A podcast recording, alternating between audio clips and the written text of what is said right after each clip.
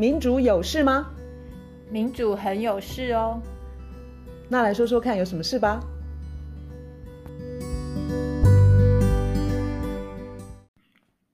大家好，二零二零年已经进入最后一个星期了。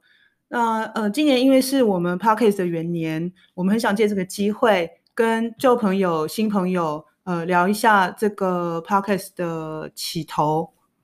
呃，时间过得很快，一下子四个月就过去了。从我们开播以来，一下子就到现在就是十一、十二、十四四个月了嘛。那很感谢大家的收听，我们也都收到很多很棒的 feedback。然后话说，我们一开始会要录这个 podcast，其实跟我说的是被小猪赶上架，没错，其实。在美珠开放，呃，莱珠开放这消息之前，我们只是随便再聊一下，说，哎呀，台湾的民主运作不是很好啊。然后有 podcast 这种东西，我们是不是有一天可以做？就没想到莱珠就开放，然后我记得我非常愤怒的，就跟你讲说，我们现在就来录。然后我现在愤怒的程度可以一下子录八集。对，我原先想到就是我要鼓动反抗这样的精神，就是。不管我们在怎样的状态之下，其实也有很多事情，呃，可以反抗。没错啊，而且我觉得，如果说莱猪这么严重的这个，而且这个过程，如果大家还没有意识到有需要反抗的这个需要的话，那就真的要多听我们的 podcast，因为 需要反抗的事情其实非常的多，而且它是一个。很根本的一个体制有很严重的问题的一一一件事情，那莱猪只是其中之一。我们的 podcast 最希望就是希望能够呃触发或者是唤醒大家原本有的那些危机意识。那二零二一年一月一号就要到了，也就是说，如果有进口商他们要进这个含莱克多巴胺的的美国猪肉，就一切就合法喽。这个这个这个是诶行政命令嘛？这是行政命令，然后通过呃立法院的讨论，那一切都是合合法的程序啊。你你怎么看这个程序？就是因为它是一个合法的程序，所以我们需要去思考更深的问题，就是这个制度、这个体制出了什么样的问题？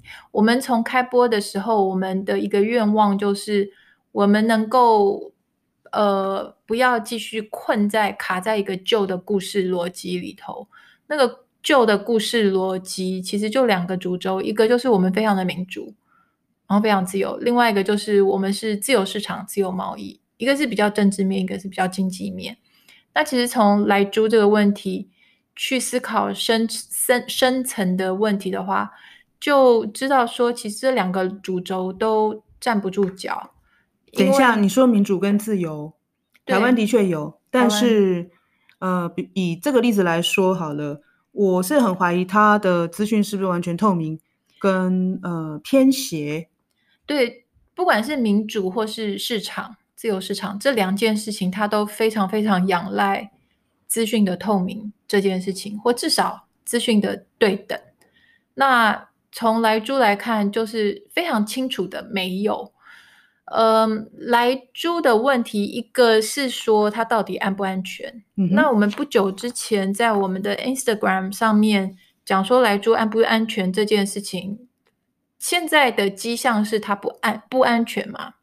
那政府会说，呃，你如果有任何它不安全的证据，你就拿出来。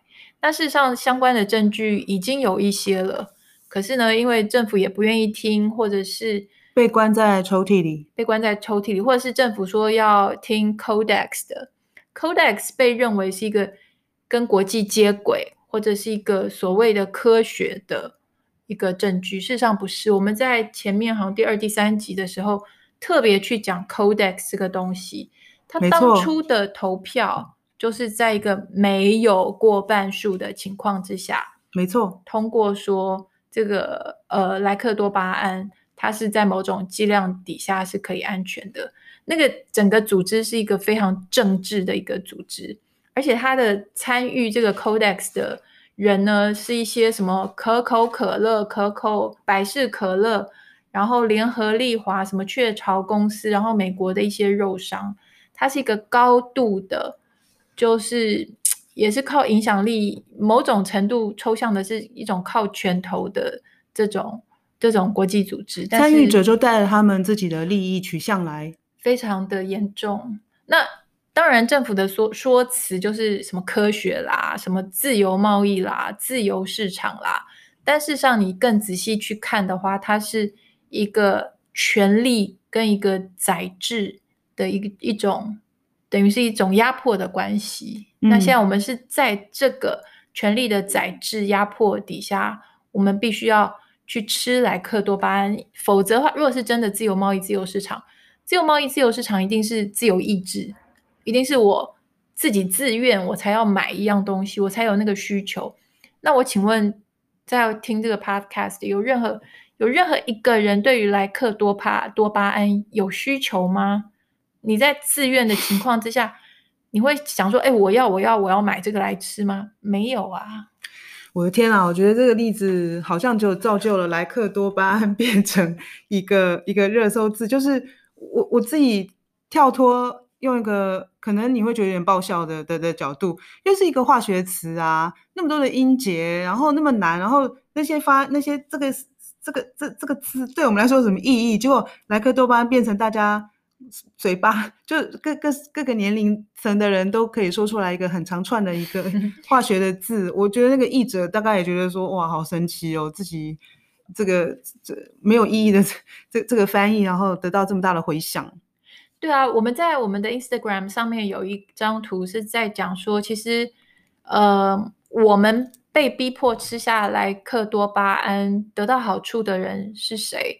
是顶层，而且那个所谓的顶层，它很能很可能是跨国的，嗯、就是至少啦，美国的药商它是其中最大的受益者之一。那呃，就可以让它继续生产。呃，这个添加物，然后让饲养呃业者可以继续使用，就是压低成本。那事实上，美国的我们在讲这些民主跟市场的这些问题的时候，很大一部分都是政商、政商、政商他们彼此的 算是，如果说不要用勾结的话，用马吉还有什么？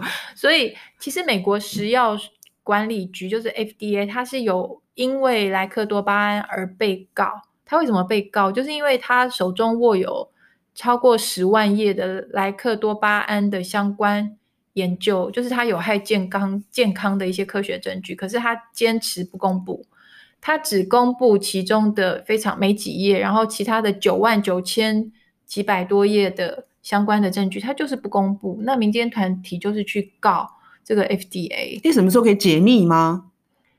这个只要政商他们的那种权力结构，就永远不能解密。对啊，可是我们等不到那个时候，我们里我们一月一号就要开始，就是等到莱克多巴胺进来，我们就得吃。那以实际的角度来说，我们可以怎么做？我们可以做的事情就是，等等等等，去了解说这个结构出。呃，第一件事情当然就是请大家保护自己，就是真的。千万要想办法，尽量不要吃到，或是你的小孩子千万不要吃到莱克多巴胺，或是尽量尽量尽可能的少去碰。那当然，标章这些事情就很难嘛，也很乱。那这个是在最表面层次，然后也最呃实际层次能够做到的事情。嗯，当然，再来能够做到的就是我们一直一直想要拜托邀请。恳求大家去张开眼睛，然后张开张开你的所有的感知的系统，去感受这个体制，整个的体制出了大问题。然后我们所谓的民主，我们所谓的自由市场、自由贸易，它事实上充满了权力的不对等的关系。然后我们受到很多的压制，受到很多的迫害，然后这个持续恶化中。不开放莱猪这件事情哦，政府如果能够一开始就很有决心的在那个标章的政策上面多着力的话，那我想不至于就是说，哎，跨党派各各年龄层人都对这件事情表示不爽啊。我们现在的那个标章，你知道怎么做吗？就是我知道很乱，然后的谁都可以。我们现在好像就是只有呃讲来源国家，我不太知道，我不太知道为什么不能够做那个标示含莱克多巴胺或不含莱克多巴胺，还是会被担心会被指示那个非关税障碍。这其实就是一个重点，因为我们现在的世世界的运行的方式是按照一个规则，然后那个规则就是所谓的自由贸易。嗯哼，然后那个规则事实上是顶层有权利有钱，然后想要赚更多的钱的人去制定的那样的规则。了解，因为以消费者的角度来讲，我希望你标示有莱克多巴胺或没有莱克多巴胺，这样不是很清楚吗？因为来自美国的猪肉也有不少是没有莱克多巴胺的，这就摆明了就是这些规则它就是是一个权力关系啦，它不是一个。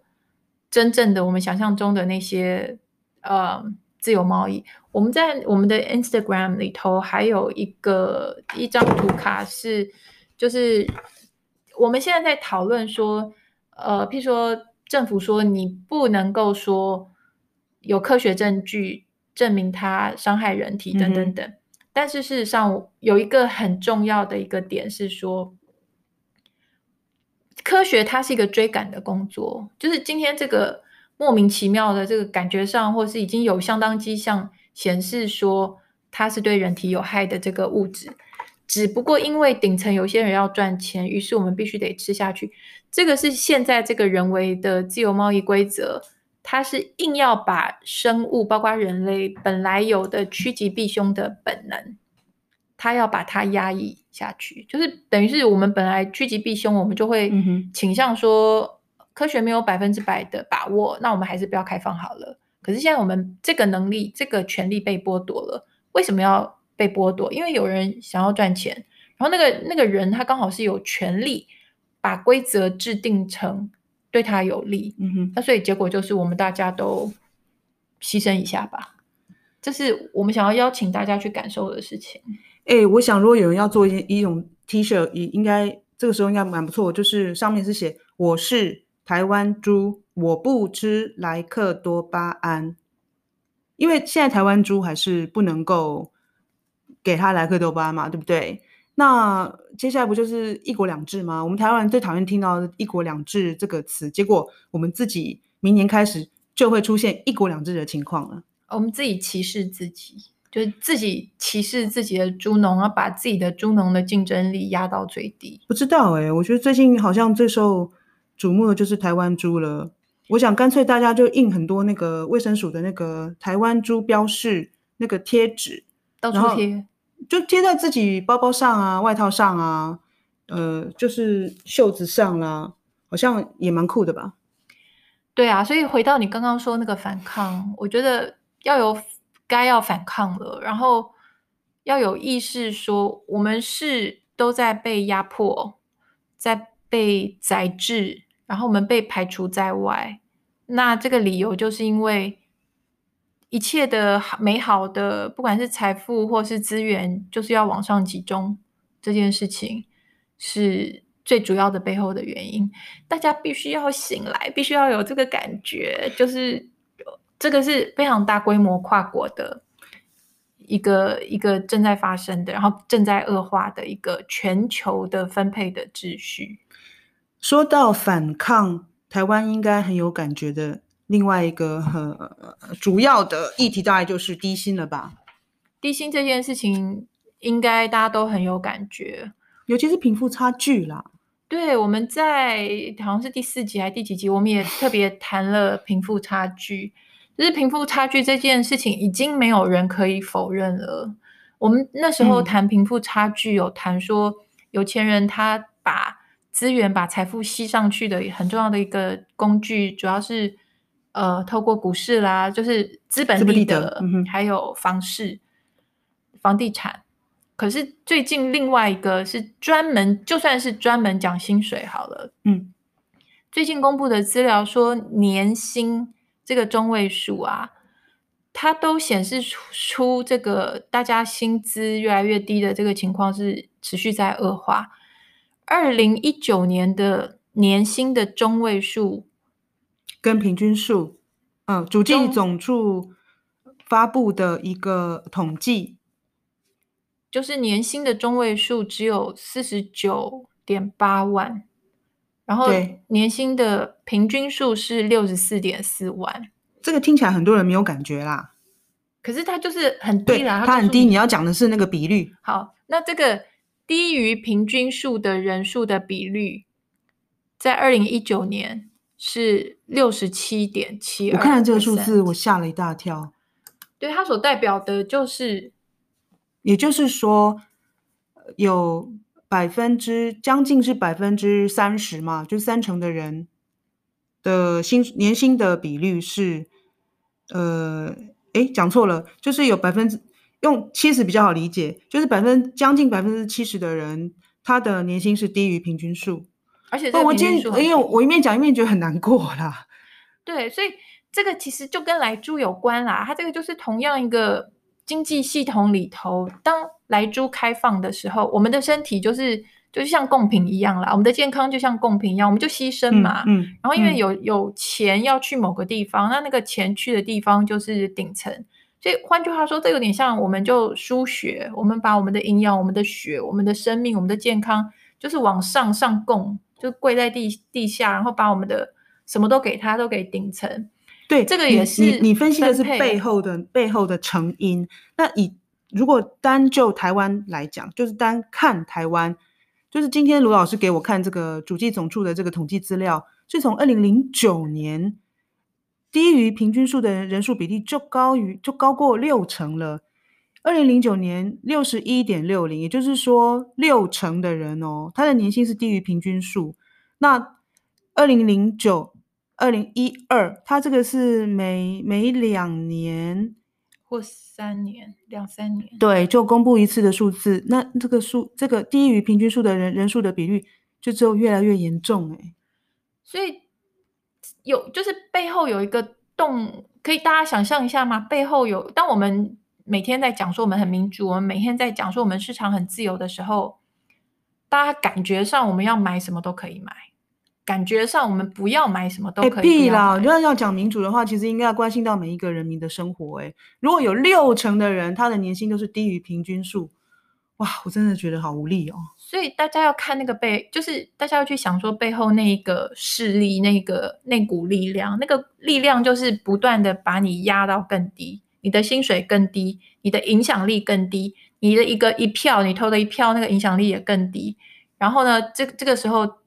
之所以如此，是因为越来越多的财富往上集中，越来越多的权力、影响力往上集中，越来越是上面的人要干什么他就干什么，底下的人你就慢慢的、慢慢的就，你真的是就是就是，当人们年薪这么低，就是比较就就是真的是偏低的时候啊，那他就是对于生活没有稳定的感觉。那请问卢老师，你会觉得这是影响那个公民参与的？一个主要因素之一，当然是啊，大家都疲于奔命，而且像我们去呃，就是黄长林老师他呃录这个公民参与那一集，他就有举例子，就是很多人就是薪水低，然后工时长，回到家就累趴了，然后怎么还去什么公民参与？他根本没有那个力气，所以我觉得这整套把底下的人打趴的这个这个制度设计。从他们的角度 来说，设计的蛮好的，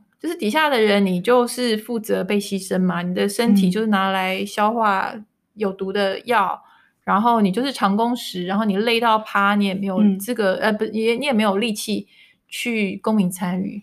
沉默的大众，呃，就是人民不表示意见，其实是政治人物最欢迎的，是他们最好的朋友。对，这个是上次台大黄长林老师留下的金句之一。对，所以就是拉回到我们一开始做这个 podcast 的初衷，我们想要提醒大家说，这个民主出问题，然后这个说辞，这个旧故事逻辑，说什么自由贸易跟自由市场，这个故事逻辑讲很简单很白话，就是他在骗人，不是说整个都在骗人，可是他太多在骗人的成分。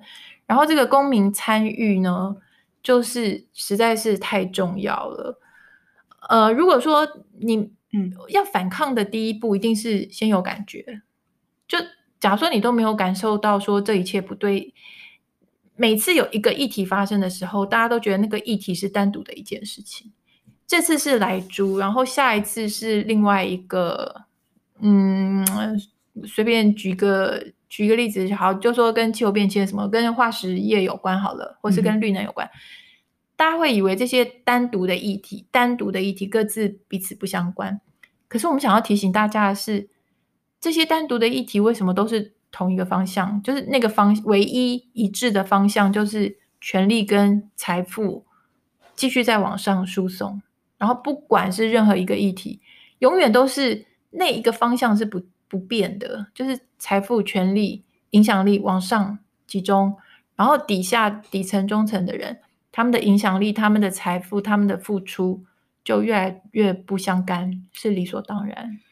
钱跟权，呃，相互呃结合，越来越紧密，其实非常不利民主的，而且它会影响到资讯。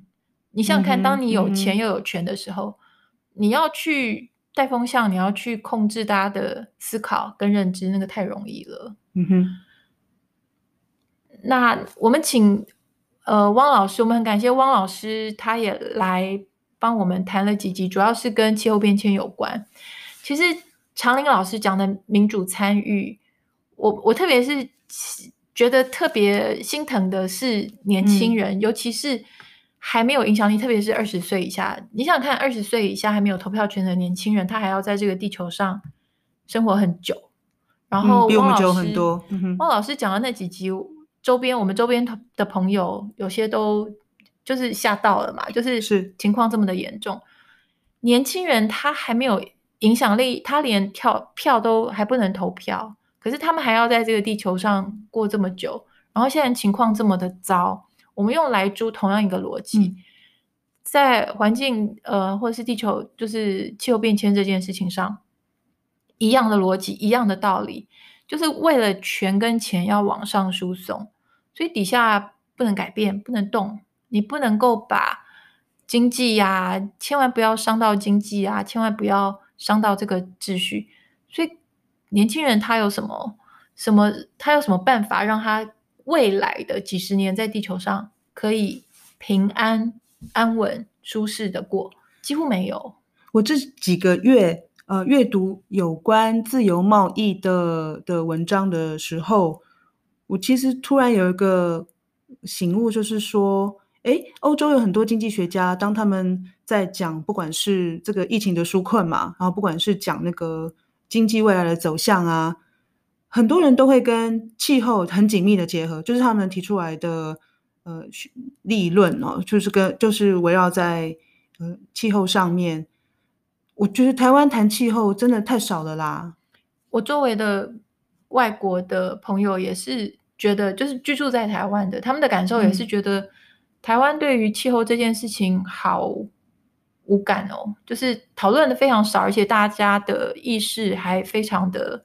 就是非常的低，我觉得其实我在学校教书，我觉得一般的学生好像也没有那个就是恐惧的感觉，应该要有健康程度的恐惧，好像还不怎么有。而且台湾的碳排以全世界国家排名来说，我们是成绩很糟的。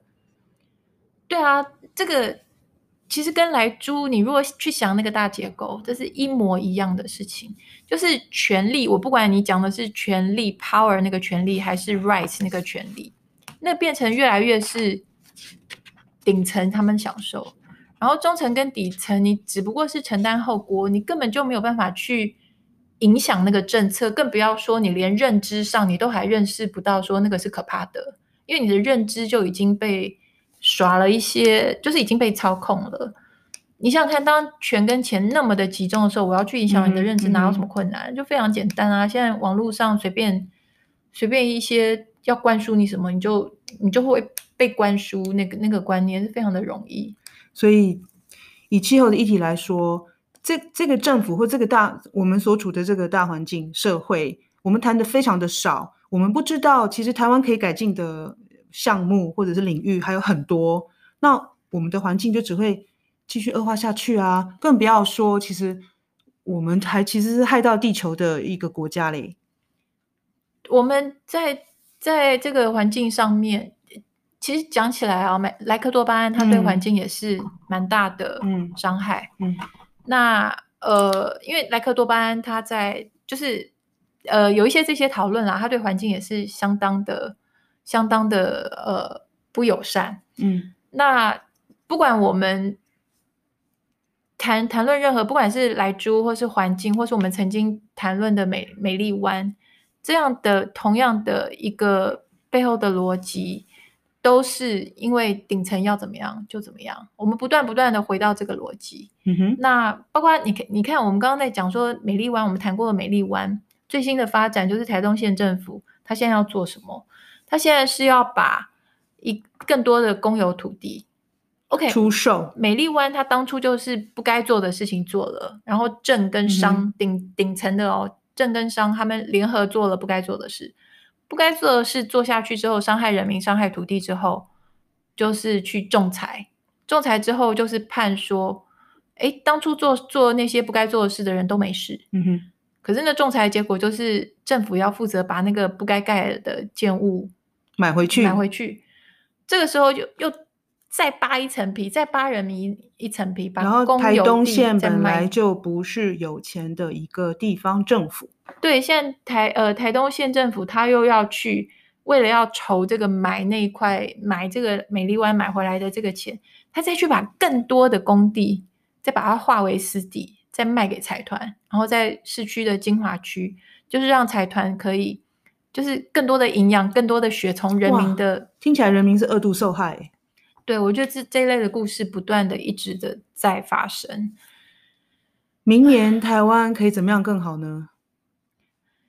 呃，我觉得大家越来越醒，这件事情是重要的。对于不公不义的事情，大家用呃自己的办法呃显现出来、表达出来，那么政府或许会有所忌讳，而且要可以感受说某一件事情是不公不义的。因为我觉得现在的大问题就是不公不义的事情在那那里，大家感受不出来，或者大家会觉得说啊啊，不就这样吗？也就是说，他们不知道怎么去质疑。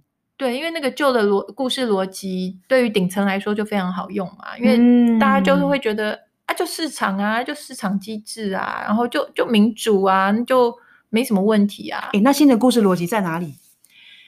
新的故事逻辑呢？